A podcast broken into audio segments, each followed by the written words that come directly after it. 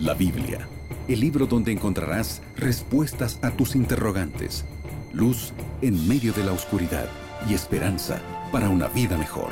Aquí comienza Biblia Fácil. Qué alegría saludarte, mi querido amigo y amiga que está sintonizando a esta hora la radio. Ya comenzó tu programa Biblia Fácil, es un programa de estudio bíblico y qué alegría que puedas estar allí sintonizando el programa. Yo estoy aquí con Biblia en mano y con compañía de Aileen para poder juntos hoy comentar sobre un capítulo más del libro de Apocalipsis. Grande abrazo para ti, bienvenido y bienvenida Eli. Pastor Joel, muchísimas gracias, qué gusto saludar los amigos que nos están acompañando a esta hora, gracias por estar en sintonía, estamos listos para una vez más abrir la palabra de Dios.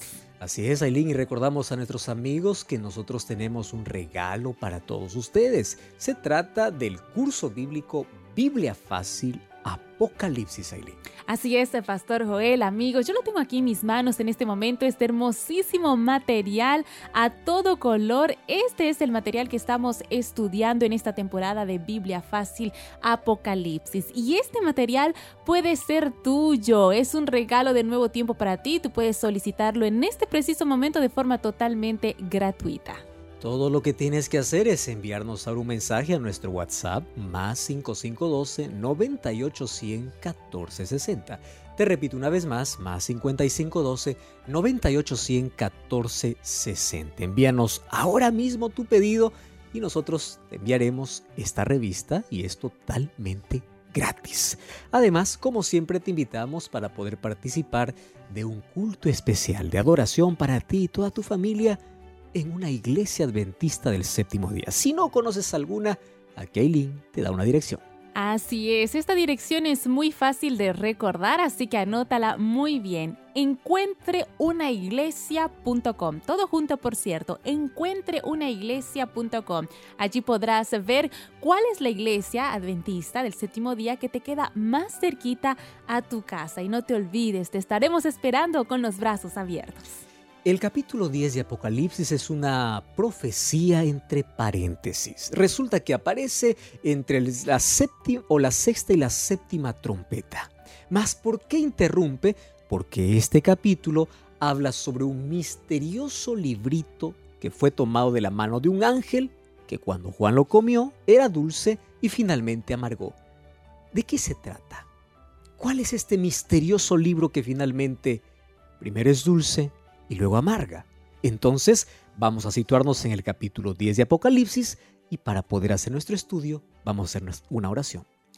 Querido Dios, gracias por esta linda oportunidad que tenemos de abrir tu palabra junto a nuestros amigos que ahora mismo están sintonizando el programa. Gracias porque nuestra libertad separamos este momento para que nuestros ojos puedan llevarnos o para que a través de tu palabra podamos ver cómo la profecía tuvo un cumplimiento exacto en la historia y nuestros ojos puedan abrirse a estas verdades maravillosas que tienes para nosotros. Danos tu bendición, que tu Santo Espíritu pueda ser nuestro Maestro, en el nombre de Jesús. Amén. Siete respuestas a siete preguntas en siete minutos.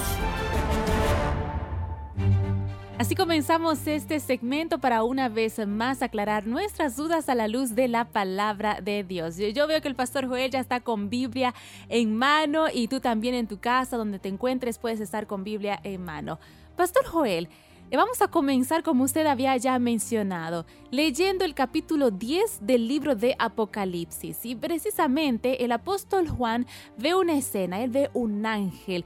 ¿Qué es lo que él ve? ¿Quién era este ángel? ¿Será que nos puede contar un poquito más?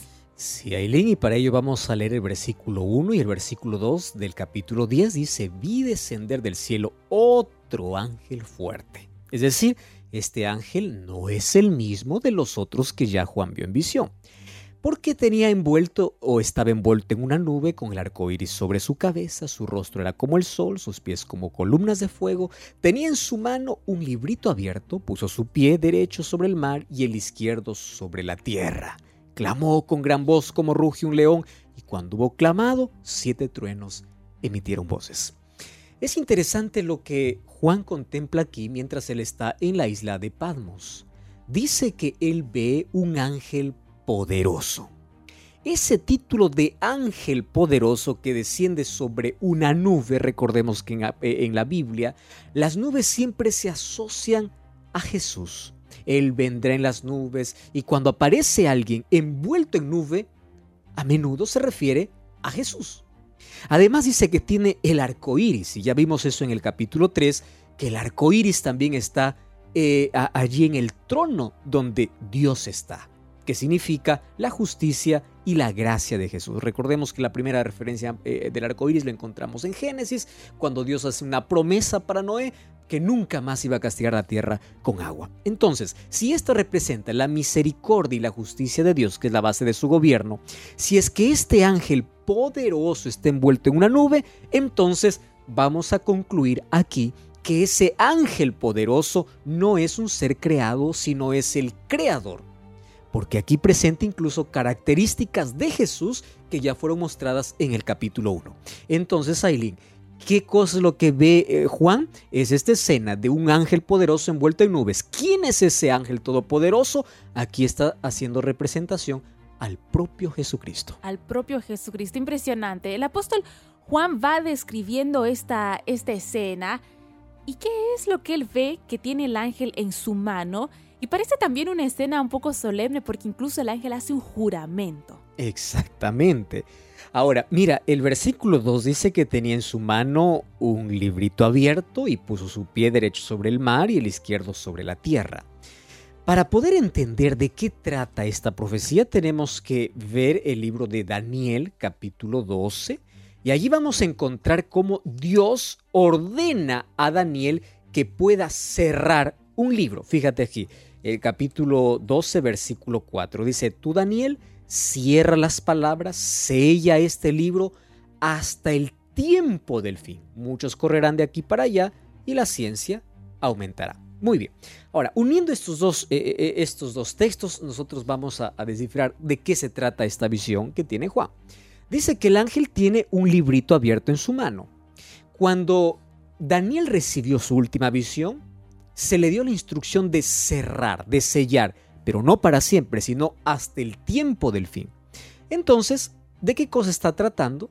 Esa profecía sellada hasta el tiempo del fin hacía referencia a las 2300 tardes y mañanas registrados donde en el libro de Daniel capítulo 8 versículo 14 algunas porciones de esa profecía iban a ser cerradas hasta el tiempo del fin.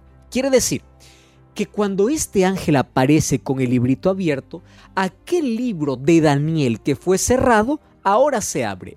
Abrir el libro significa que ahora está disponible para la comprensión y el entendimiento de las personas, de toda la humanidad. Recuerda que Daniel no comprendió toda la profecía en su plenitud. De las 2300 tardes y mañanas en el capítulo 8, apenas comprende las 70 primeras semanas que eran para el pueblo judío. Entonces, el librito que tiene este ángel en la mano es el libro de Daniel que en el siglo VI a.C. fue cerrado, más en el tiempo del fin sería abierto. ¿Cuándo es el tiempo del fin? La Biblia registra que el tiempo del fin comienza después de la persecución.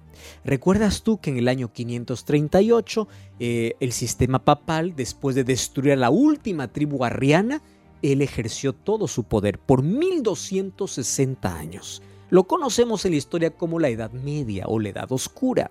Durante ese tiempo de supremacía hubieron tinieblas morales y espirituales sobre la tierra, hasta que llegó el año de 1798. En plena Revolución Francesa, el Papa Pío VI fue encarcelado, quitándole todos sus derechos y quitándole el poder allí por Berthier, que fue comandado allí también eh, por el general Berthier, que fue quien encarceló al Papa eh, comandado o encomendado por Napoleón Bonaparte. Entonces, de acuerdo a la profecía de Daniel, ese libro cerrado en el tiempo del fin se abre. ¿Cuándo es el tiempo del fin? Después de esa etapa de persecución, que cuando terminó en 1798. Quiere decir que a partir de 1798 en adelante sería considerado el tiempo del fin. ¿Y qué sucedería? A partir de allí el libro de Daniel se abriría Abrirse significa que vendría a la comprensión de toda la humanidad. Pastor Joel, es impresionante ver cómo cada uno de estos símbolos tienen un significado, incluso podemos ir viéndolos a lo largo de la historia, vamos viendo el cumplimiento de estas profecías. Ahora, en medio de esta escena que está viendo el apóstol Juan, él recibe una orden, ¿no es así? Así es, y el versículo 5 dice, el ángel que vi eh, sobre el mar y sobre la tierra levantó su mano hacia el cielo, juró por el que vive por los siglos de los siglos, que creó el cielo y las cosas que están en él, y la tierra y las cosas que están en ella, y el mar y las cosas que están en él, que el tiempo no sería más. Wow, aquí él hace un juramento. Y bueno, en el versículo 8 dice, y oí una voz del cielo que habló otra vez conmigo y diciendo, ve, Tomé el librito que está abierto de la mano de ángel que está sobre el mar y sobre la tierra. Fui, tomé el libro y me dijo, cómelo, te amargará el vientre, pero en tu boca será dulce como la miel. Es interesante que aquí hace un juramento este ángel, este ángel todopoderoso, decimos que es Cristo por el título que tiene. Cuando él hace un juramento, él está haciendo un juramento por sí mismo y cuando dice no hay más tiempo, no está refiriéndose que el tiempo sobre la tierra terminó, sino el tiempo sobre la profecía de Daniel 8 que llegó a su momento de cumplirse. Es decir, no hay más tiempo. Hasta aquí llegó el tiempo. ¿De qué? De la profecía de las 2300 tardes y mañanas. Ahora, este ángel que tiene un pie sobre el mar y el otro sobre la tierra, esto significa que el mensaje que tendría este ángel sería para toda la humanidad. Recordemos que mar significa gente y tierra significa eh, desierto o la parte no habitada. Entonces, el mensaje de Daniel llegaría a todos los habitantes de la tierra y a todo el mundo. ¿Y cómo llegaría? Significa que después de 1798, Dios levantaría un movimiento mundial y a través de ese movimiento se predicaría las profecías contenidas en Daniel y en el libro de Apocalipsis. Por eso es que dice que su pie estaba sobre el mar y sobre la tierra. Es decir, Dios levantaría un pueblo para poder proclamar estas verdades. Pastor Joel, vamos entonces entendiendo todos estos simbolismos y queremos saber qué es lo que el ángel dijo que iba a suceder después de que el apóstol Juan comience este librito. Y es interesante porque imagínate, esto es una visión, no es algo literal, no es que Juan recibió un libro literal y lo comió, es una visión que él tiene. Versículo 9 dice, fui donde el ángel diciendo, eh, toma o, o que me diera el librito y él me dijo, toma y cómelo, te amargará el vientre, pero en tu boca será dulce como la miel. ¿En qué momento de la historia acontece eso? Fíjate, recordemos que el libro que se abre es el libro de Daniel. Hubieron muchos estudiosos de la Biblia en diferentes lugares del mundo que empezaron a estudiar el libro de Daniel y llegaron a la conclusión de que la profecía de los 2300 años se refería a la venida de Jesús. Entonces hubo un despertar. ¿Y cuándo se cumplió esa profecía? El 22 de octubre de 1844. Este mensaje llegó a ser tan agradable, llegó a ser dulce como la miel para todos aquellos que comían. Comer significa absorber, entender. Todo aquel que escuchaba este mensaje quedaba fascinado. ¿Por qué? Porque se trataba del regreso de Jesús. Sin embargo, nosotros vemos a través de la historia que Jesús no vino en 1844. Por eso es que dice que el mensaje primero fue dulce, pero luego amargó. ¿Por qué amargó? Porque hubo una grande, grande decepción. Pastor Joel, queremos saber un poco más al respecto. ¿Qué representa precisamente esta experiencia amarga, dulce que vivió el apóstol Juan? Excelente. Vamos a Apocalipsis capítulo 10, versículo 10, y dice así, tomé el librito de la mano del ángel y lo comí. En mi boca era dulce como la miel, pero cuando hube ya comido, amargó mi vientre. Ahora, fíjate qué sucedió. Los acontecimientos del siglo XVIII y comienzos del siglo XIX llamaron la atención a la humanidad. ¿Qué cosa aconteció al finalizar el siglo XVIII y comenzar el siglo XIX? Recordemos algunas cosas. En Lisboa ocurrió el mayor terremoto de la historia, cuando ocurrió el 1 de noviembre de 1755. El 19 de mayo de 1780 ¿Qué cosa pasó? Eh, estrellas o meteoritos cayeron del cielo, se oscureció el sol, se conoce en la historia como el día oscuro, el día negro. En 1798 el Papa Pío VI fue encarcelado. El 13 de noviembre de 1833 meteoritos cayeron del cielo. Es decir, todos estos acontecimientos llevaron a un despertar a una curiosidad, como hoy cuando acontece cada cierta epidemia, cada cierta cosa, por ahí algunos empiezan a analizar y dicen, bueno, estamos viviendo en algún tiempo diferente. Solo que estos hombres fueron a la Biblia y se encontraron con una profecía. ¿Qué profecía? La profecía de Daniel. Recordemos que Daniel era un libro cerrado y en el tiempo del fin sería un libro abierto. Entonces, ¿qué cosa sucedió? Cuando entendieron la profecía de los 2300 años, ¿Sabes qué cosa es lo que aconteció? Ellos dijeron así, todas estas cosas es una alerta de que Jesús está volviendo. Y empezaron a hacer los cálculos. Apareció allí Guillermo Miller junto con un hombre llamado Samuel Snow. Y allí dijeron, estas 2300 tardes y mañanas se refiere a la venida de Jesús, tomando como texto base de que la tierra sería purificada. Y dieron con una fecha porque ellos eh, tradujeron el equivalente del calendario hebreo al calendario gregoriano, con el cual incluso hasta hoy nosotros nos movemos.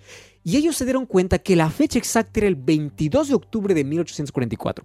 Y ese mensaje fue dulce. Porque todas las personas que escuchaban este mensaje se emocionaban. Cristo está volviendo, Cristo está regresando. Pero ¿qué cosa es lo que pasó? Amargó. Amargó tanto porque toda la gente esperó el 22 de octubre pero Jesús no llegó. Por eso es que al comienzo fue dulce y finalmente fue muy amargo. Pastor Joel, entonces queremos saber qué nos dice la Biblia, por supuesto, al respecto y según la profecía, ¿cuándo debería ser purificado el santuario celestial?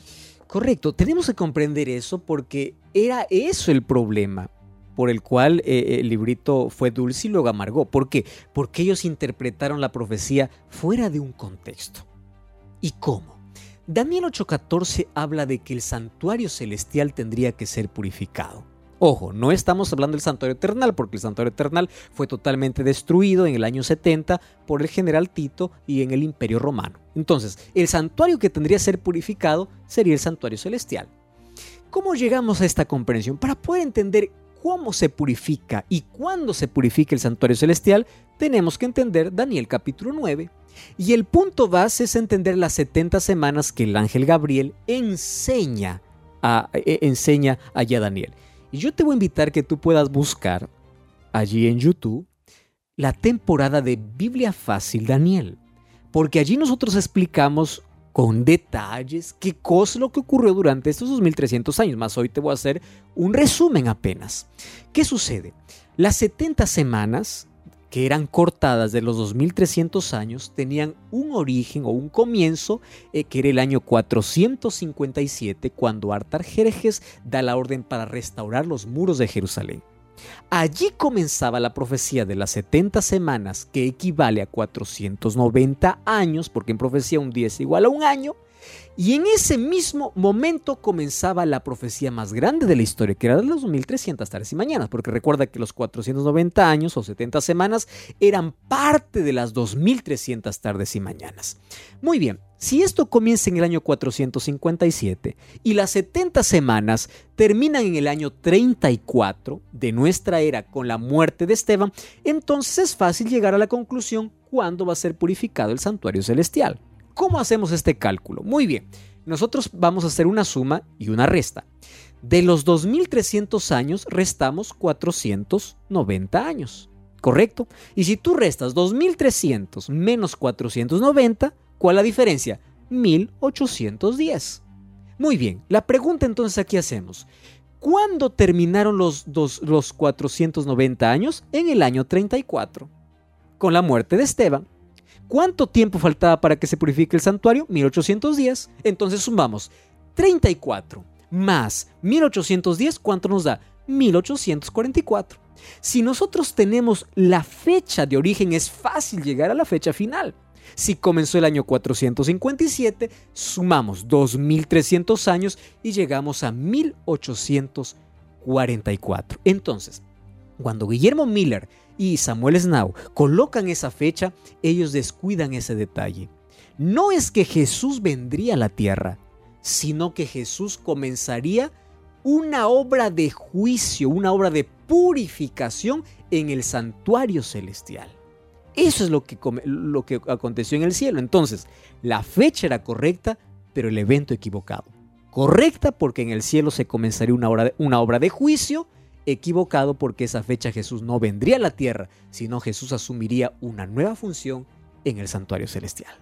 Pastor Joel, me quedé pensando en que usted mencionó, bueno, precisamente en esta época, en 1844, estaban estos líderes eh, que precisamente estaban intentando interpretar lo, que, lo que Dios quería decirles a través de su palabra. Guillermo Miller, como usted mencionó, en esta época se, llamaba los Milleritas. Milleritas. A, los que seguían precisamente. Exactamente. Eh, eh, los que seguían esta, este, este evangelio. Enseñanza, la enseñanza, que estaba dando Guillermo Miller. Entonces me quedé pensando, ¿qué es lo que realmente ellos creían entonces que sería la purificación del santuario? Exactamente, es una muy buena pregunta. Entonces, ¿por qué es que Guillermo Miller comenzó a predicar que Jesús vendría en 1844? Porque ellos tomaron algunos textos de la Biblia, por ejemplo, Hechos 17:31, Mateo 25:31, ellos llegaron a la conclusión así purificación del santuario. ¿Qué santuario pensaron ellos? Ah, seguramente ese santuario sería la tierra. Y es por eso que ellos llegaron a la conclusión de que la tierra iba a ser purificada. Solo que cuando vamos al libro de Segunda de Pedro, capítulo 3, versículo 7, vemos que la tierra será purificada con fuego. Y la purificación que está hablando Daniel 8:14 no estaba hablando de ese tipo de purificación, está hablando de una purificación que acontecería en el cielo. Y ahí puedes tú preguntar y puedes decir, pastor, pero el cielo no necesita ser purificado. El cielo es un lugar perfecto, hay santidad. Sí, para eso tenemos que comprender que aquí en la tierra había una vez al año, se realizaba la purificación del santuario, que era el décimo día del séptimo mes de Tishri, que era para el, mes de, de los judíos. Ahora, eso mismo acontecería en el cielo. Pero ¿cómo va a acontecer en el cielo una purificación del santuario? El, asunto es que en el cielo hoy no hay contaminación por el pecado, pero ¿qué cosa necesita purificarse? Los registros de pecado. Cada vez que nosotros pecamos, Dios nos perdona, pero quedan nuestros registros de pecado. Esos registros tienen que ser eliminados. E, en eso consiste la purificación del santuario. Los registros de todo pecador arrepentido finalmente tendrá que ser eliminado para siempre. Y para eso se tiene que abrir una obra de juicio, que eso comenzó justamente en 1844. Entonces, pastor, amplíenos un poquito más al respecto, porque si entonces ellos creían, eh, y según los cálculos que habían hecho, que Jesús iba a venir el 22 de octubre de 1984, 844. ¿qué fue entonces lo que sucedió ese día en la profecía? Ok. ¿Qué cosa es lo que aconteció ese día? Ellos dieron con la fecha exacta, el evento equivocado. ¿Qué cosa sucedió? Ah, lo siguiente. Después que Jesús resucitó y se fue al cielo, el libro de Hebreos dice que fue, entró al santuario, Hebreos capítulo 8, para hacer una obra de intercesión. El apóstol Pablo diría, Él es nuestro único mediador, Él es nuestro único intercesor. ¿Correcto? Entonces, presta atención. Jesús iniciaría en el cielo una obra de intercesión, solo que su obra de intercesión estaría dividida en dos fases. Primero, una obra de intercesión y la segunda, una obra de intercesión y juicio. ¿Qué cosa es lo que sucedió exactamente entonces en 1844? Jesús comienza la obra de purificación del santuario con una obra de juicio porque para entender eso tenemos que ver qué cosa sucedía aquí en la tierra cuando se purificaba el santuario. Era un día de juicio, era un día de perdón, era un día de arrepentimiento. Entonces, ese día Jesús pasaría del lugar santo al lugar santísimo para que Jesús pueda tener una nueva función, función sumo sacerdotal. Y a partir de 1844, ¿qué cosa es lo que iba a pasar aquí? El pueblo de Dios o todas las personas pasarían por un juicio. ¿Por qué por un juicio? En ese juicio se determina quién se salva y quién se pierde. ¿Recuerdas que Jesús habló que seremos juzgados por nuestras palabras, seremos juzgados por nuestras acciones? Entonces, el 22 de octubre de 1844, en el cielo comienza la obra de juicio. Además, Recordemos que en Apocalipsis capítulo 10, versículo 11 dice, es necesario que profetices otra vez. Después de este grande chasco, cuando dice que el librito amargó o el mensaje amargó, cuando dice necesario que profetice otra vez significa que Dios levantó en ese tiempo una iglesia, levantó un movimiento, levantó un pueblo para poder restaurar todas las verdades que fueron pisoteadas durante 1260 años. Ese pueblo que nació después de 1844, que esperaba la venida de Jesús, hoy se llama Iglesia Adventista del Séptimo Día. Fue levantada para poder predicar un mensaje que no es popular. Si tú te das cuenta, no es un mensaje común. Se habla de juicio, se habla del ministerio intercesor de Cristo, se habla de cosas que en otro lugar no se escucha. Y eso no significa que aquellos que pertenecen a este pueblo están seguros de su salvación, no. Pero Dios lo levantó para restaurar las verdades, porque la tradición estaba por encima de la palabra de Dios.